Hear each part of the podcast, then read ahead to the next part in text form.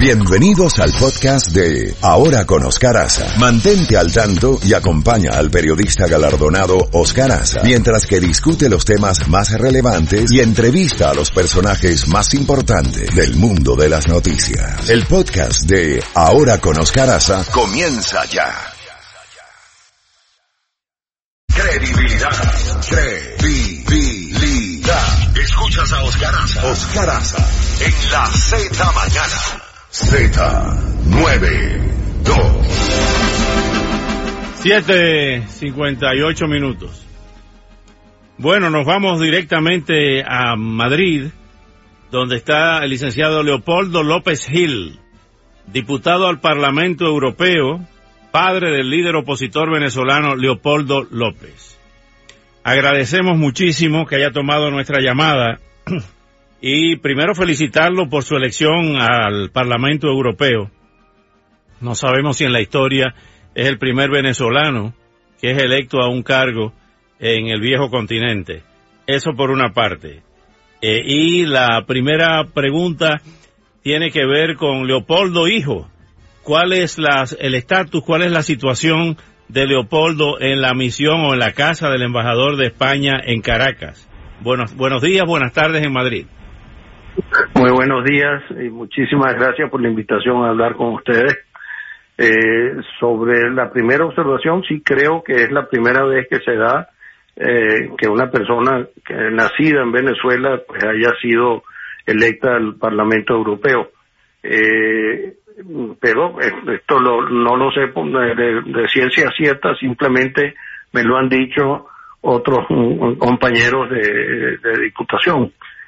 Sobre la pregunta de cómo está Leopoldo, bueno, eh, afortunadamente Leopoldo está en la residencia del embajador Juan eh, Jesús Silva, que es el embajador de España en Caracas, y eh, pues goza de la protección que, que es normal en la residencia de un embajador. Eso se considera pues territorio español, no, eh, por lo tanto pues eh, dentro de ese, de, ese pequeño terreno, eh, de, esa extensión, de esa habitación, eh, goza de libertad. Ahora bien, eh, señor López, desde España, desde Europa, ¿cuál es la visión y ahora usted como diputado al Parlamento Europeo que existe con relación a la cantidad de información muchas veces contradictorias que hay con el gobierno de Nicolás Maduro?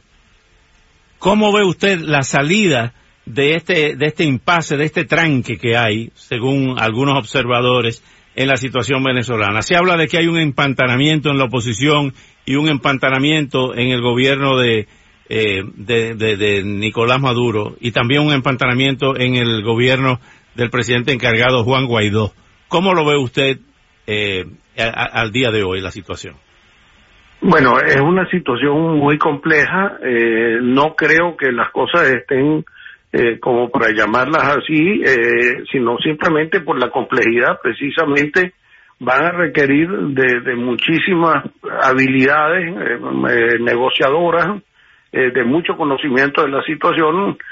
lo único que podemos saber a ciencia cierta, de verdad, es que el venezolano está sufriendo mucho, que es imposible que se mantenga un régimen tan inepto, tan, tan incapaz de administrar a, su propio país eh, como lo como lo está haciendo eh, evidente el socialismo del siglo XXI y particularmente pues el, el usurpador Maduro porque eh, un país que vive del petróleo han logrado destruir la base de, de, nuestra economía que es el petróleo cuando el, el, teniente coronel Chávez tomó el poder Venezuela producía más de 3 millones de barriles diarios, 3 millones 200 mil aproximadamente, y había planes para desarrollar a PDVSA eh, y llevarlo en cuestión de 5 o 6 años a 6 millones de barriles diarios. 20 años después, después de Chávez y Maduro, Venezuela apenas está produciendo 800 mil barriles, o sea, ni siquiera llegamos al millón de barriles diarios eh, y ya nos pone en comparación a la capacidad de producción que ha tenido Colombia en años anteriores, que ha tenido Ecuador. Es decir, ya Venezuela pues no es un productor eh, de importancia, eh, a pesar de que gozamos de, de las reservas mayores del mundo, la incapacidad, pues, es decir, de nada sirve tener las reservas si los hombres que administran la empresa no saben producir. Ahora bien, la comunidad internacional, acabamos de recibir la noticia hace unas horas de que el gobierno de Canadá va a dejar de, funcionar en Caracas, eh, su embajada, porque no les renovaron las visas a los representantes canadienses en Caracas. Se habla de que en España, y es lógico en un país eh, democrático donde hay varias tendencias políticas, varias cuerdas políticas, varias corrientes políticas, hay contradicción en cuanto a reconocimiento o no del gobierno tanto de Guaidó como de Nicolás Maduro. Eh, ¿cómo, ve, ¿Cómo ve esta situación cuando hay un gobierno del Partido Socialista Obrero Español? Usted es eh, eh, diputado al Parlamento Europeo por el Partido Popular.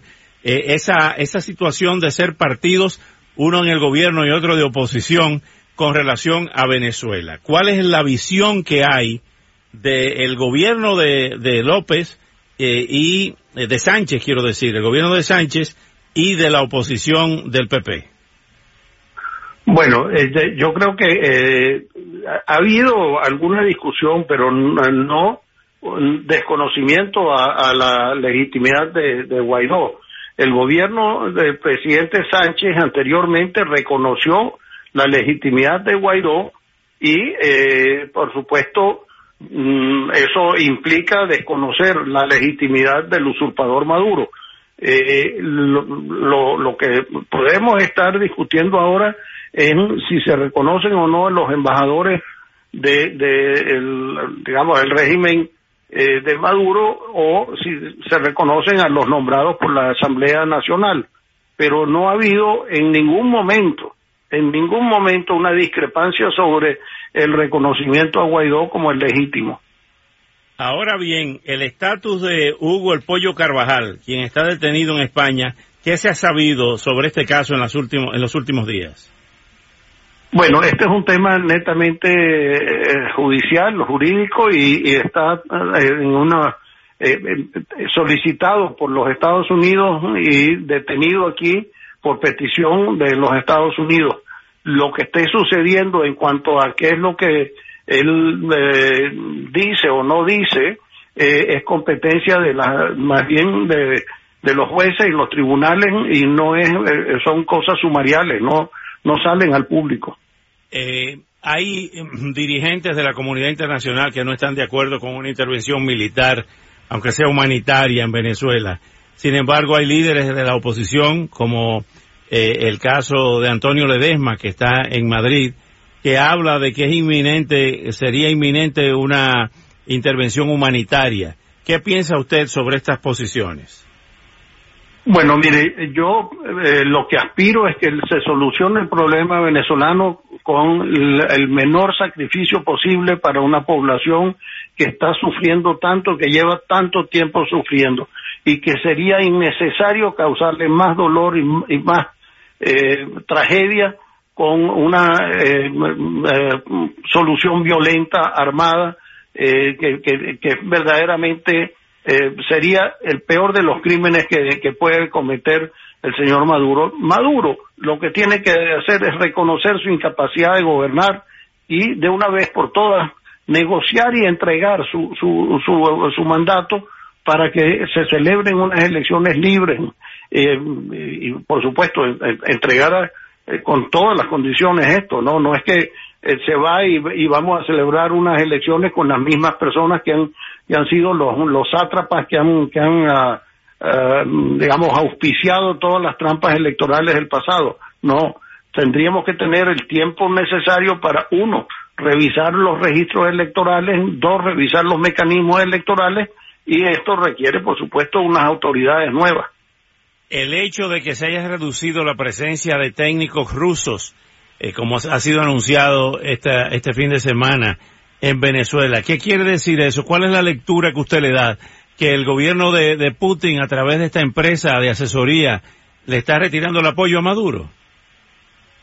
Bueno, yo creo que si Maduro no tiene cartera con qué pagar lo que le cuestan eh, esos, esos auxilios, pues no vendrán más auxilios. Lo que está quedando en evidencia es que todas esas eh, lealtades, si se puede decir así, que tenía eh, el, usurpador, estaban muy vinculadas a la capacidad de pago por las lealtades. No son lealtades reales, no son amores sinceros, son verdaderamente eh, cobros por eh, posiciones.